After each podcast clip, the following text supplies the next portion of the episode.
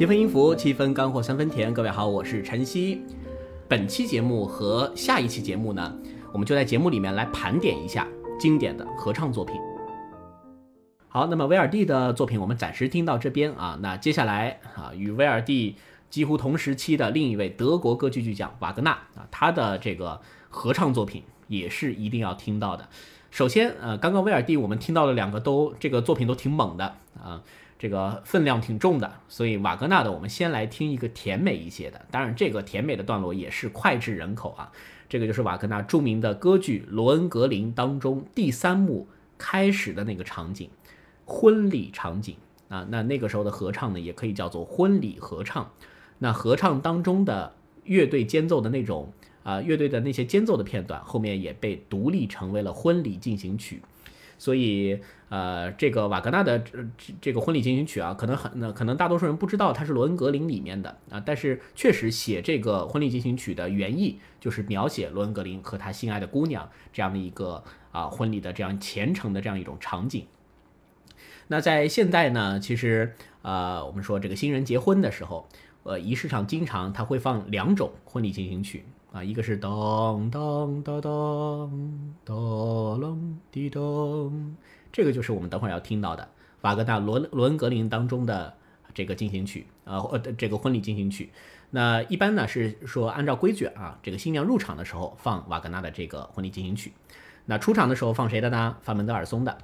仲夏夜之梦》里面的哒滴哒哒哒哒哒哒滴啦梆冰梆梆梆梆梆梆啊，这个今天我们门德尔松的啊就不放了。所以今天就来听一下《罗恩格林》当中的这一段，这个是整部歌剧啊最甜美的一、最幸福的一段了。但是大家不要看了这个片段啊，就被这个片段所误导。《罗恩格林》是一个悲剧啊，它的结尾也是非常悲伤的。瓦格纳笔下歌剧居多，呃，悲剧居多，呃，甚至我们说整个西方的歌剧当中都是悲剧居多。它所带来的那种直击心灵的沉痛感，让你久久不能释怀啊。好，所以我们就来听一下，来罗恩格林的婚礼场景。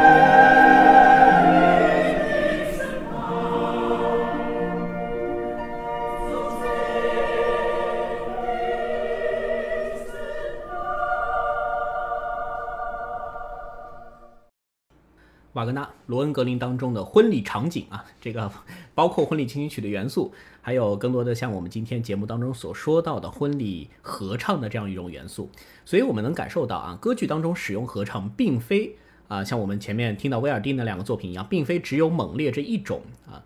换句话说，他用比较柔弱的这这种声音呈现出来以后，他同样在一些温暖的场景啊，阳光啊，下雨。或者说婚礼这样的一些场景里面，也可以有它自己的特色所生发出来。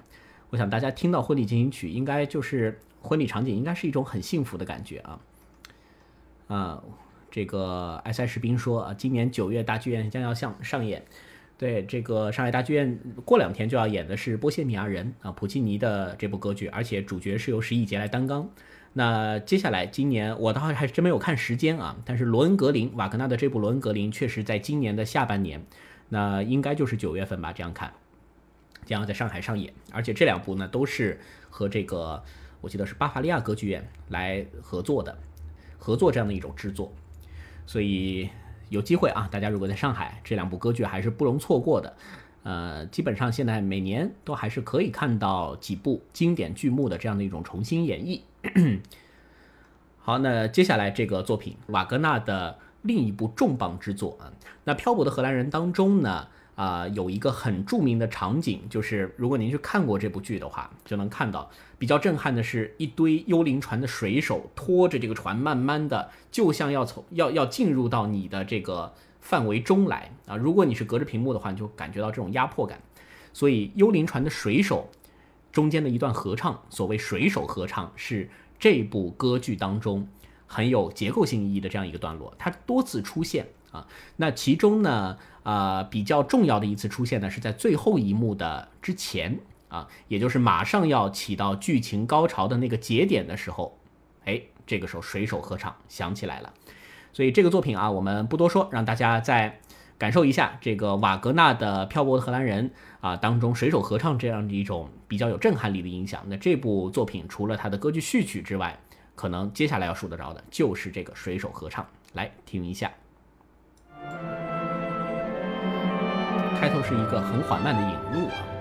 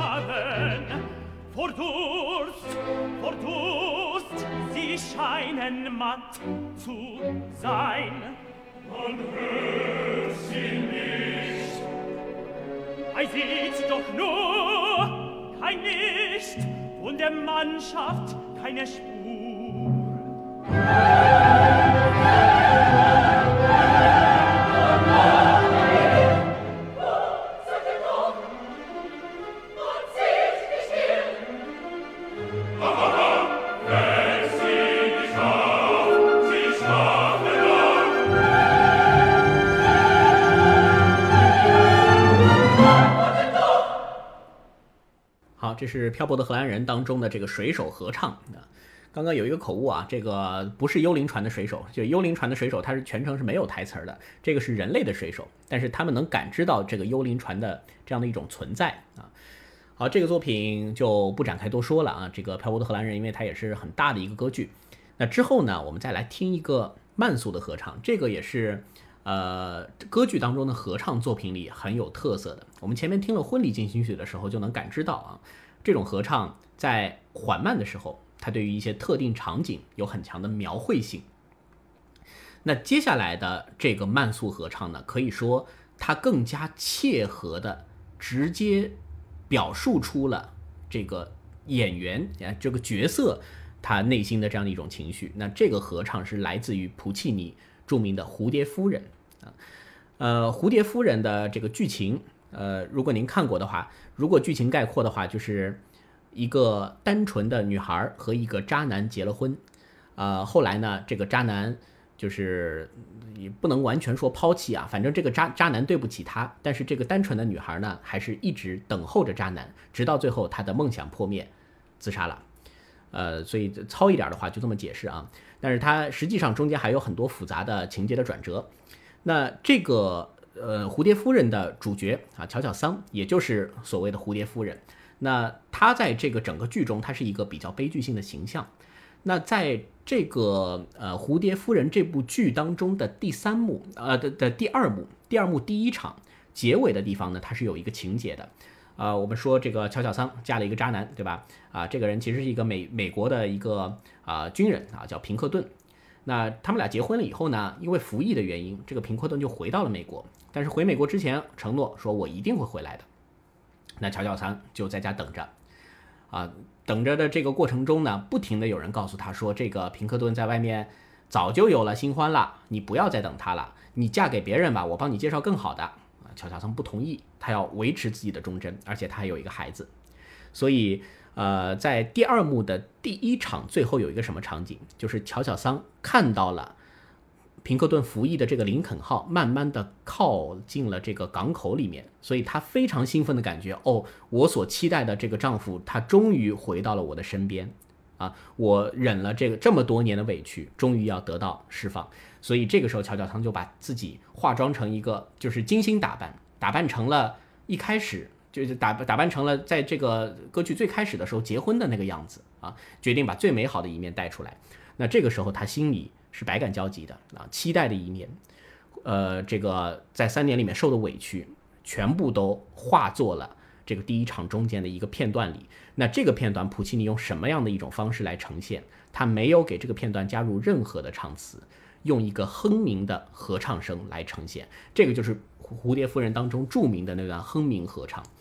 我们常常这个呃，《道德经》里面就有一句话啊，“大音希声，大象无形”，对吧？呃，这个这这这个中国古代的很多哲学，这个话呢，就感觉可以圆过去说啊，但怎么说好像都有道理。但是你具体说它是一个什么样的意思，其实很难解释。像“大音希声”这一句话，各种各样的解释都可以有。你可以说最好的声音是没有声音。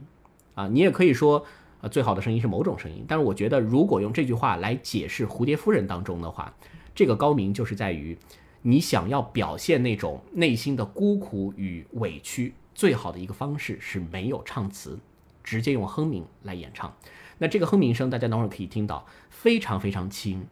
呃，而且我们等会儿要听到的这一版呢，这个英国考文顿花园帕帕帕帕诺执棒的这一版，这一版的合唱团是全程没有走过来的，他是在侧台唱的。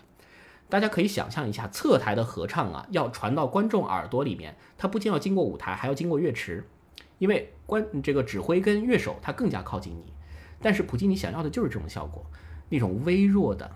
啊呃这个嗯这样的一种声音，它不要太强的这样一种音效。当然，有的这个歌剧版本合唱团会走走上来，那但是所有的这个哼鸣合唱当中，合唱团的声音一定都是非常非常柔弱的。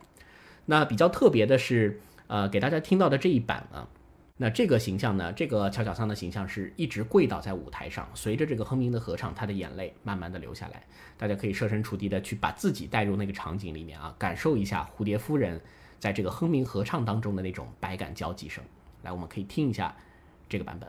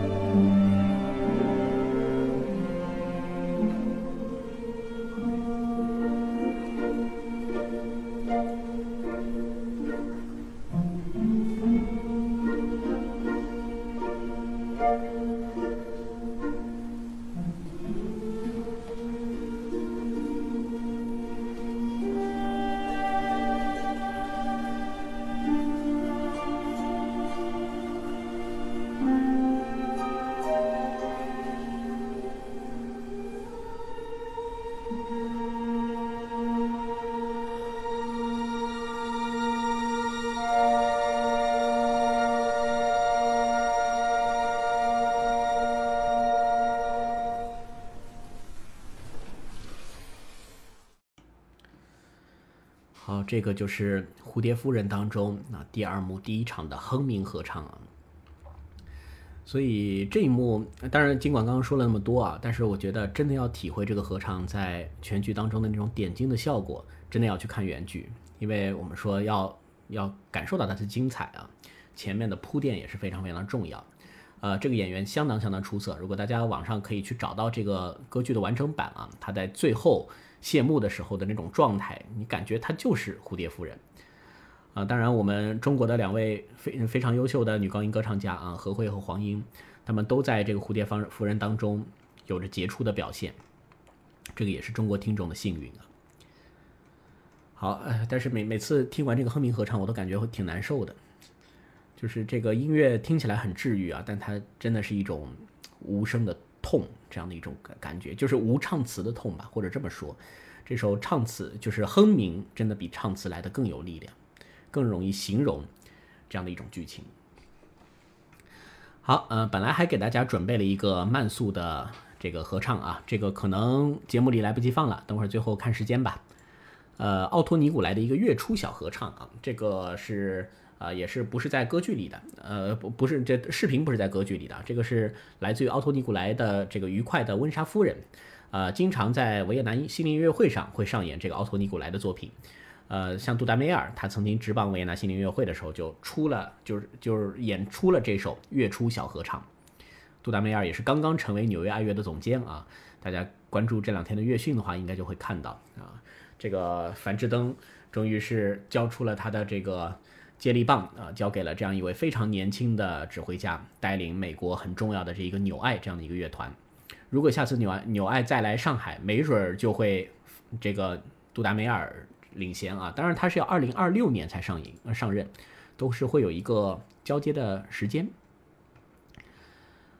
查理莫说：“现场这一幕我都哭了。”对，现场如果真的是在现场欣赏《蝴蝶夫人》的话，我觉得到这边很多人是会泪流满面的。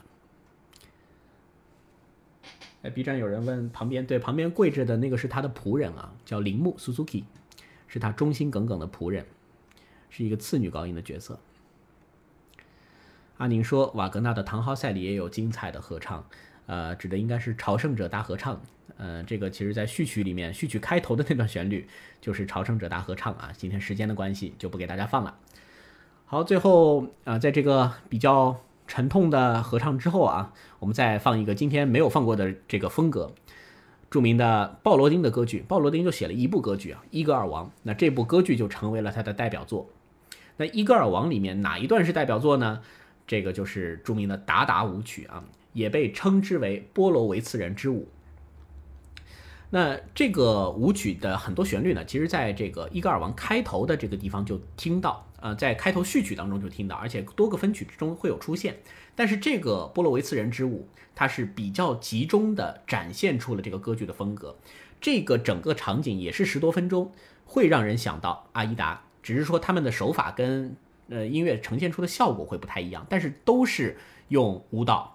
歌唱这样的一种方式，营造出一种很有张力的场景感啊。阿依达是那种仪式感，但是这个波罗维茨人之舞则是给你那种少数民族的野性感啊。那这个达达或者说这个波罗维茨到底是个什么地方呢？这个其实从历史的角度来说啊，应该是古俄罗斯当中的一个分支。那他们的音乐呢，你感能感受到一些甚至蒙古草原的这样的一种感觉，放荡不羁这样的一种侵略性。那这个场景呢，在剧情上面它有一定的作用。呃，剧情里面就是伊戈尔王首先是这个啊伊戈尔王同名歌剧啊，伊戈尔王是主角。那伊戈尔王这一方呢，跟这个鞑靼人啊打仗。打输了，打输了以后，自己和他儿子全被抓起来了。被抓起来以后呢，鞑靼人的这个老大啊，叫做孔恰克可汗，这个人呢就想让伊戈尔王臣服。怎么让他臣服呢？他就放了整个这样一个舞蹈场景出来，就用这个舞蹈场景让你知道啊我们的厉害，用用这里面的武士让你知道男人的刚强，用这里面的女性来让你啊陷入温柔乡。所以这个音乐当中啊。它的场景很长，但是我觉得这里面的尤其快速音乐啊，甚至可以说是暗藏杀机这样的一种感觉。当然这是比较主观的一个感觉啊。里面开头呢会有一个非常柔美的段落，但是柔美的这个段落会迅速的转型成为很有侵略性的野性的舞蹈。可以来听一下啊，鲍罗丁的这个《伊戈尔王》当中的达达舞曲。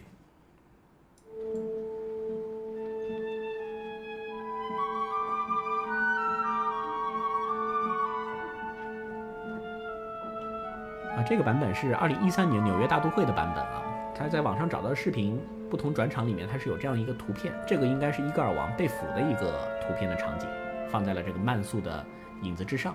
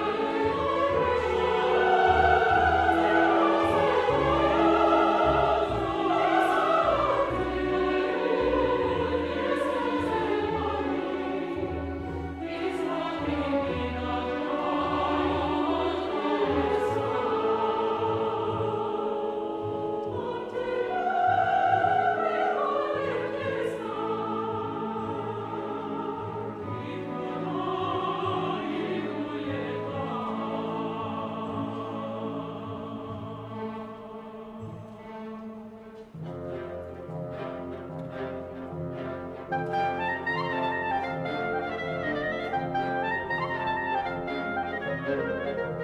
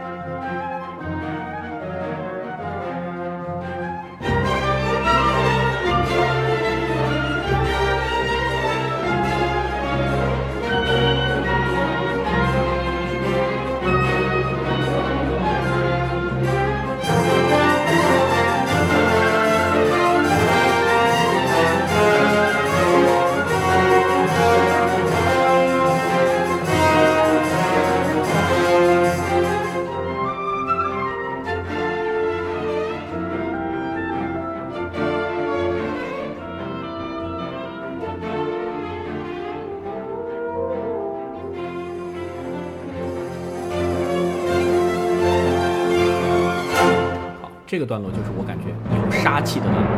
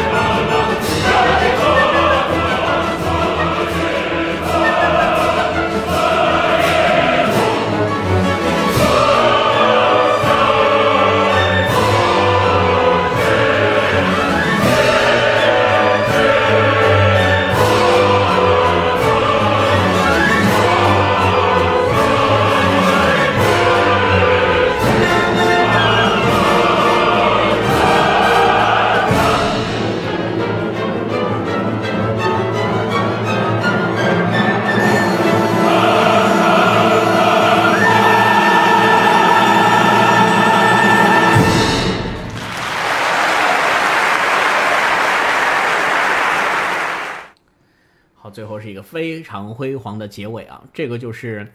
典型的合唱结合器乐，而且凸显的是民族乐派的这样的一个特点。所以，真的这种原始的侵略性跟节奏感，在这个作品当中体现的非常完美。呃，刚刚大家也在留言，首长被美女迷惑着。对他在这个过程中啊，其实中间那个角色就是伊戈尔王，他是处于一种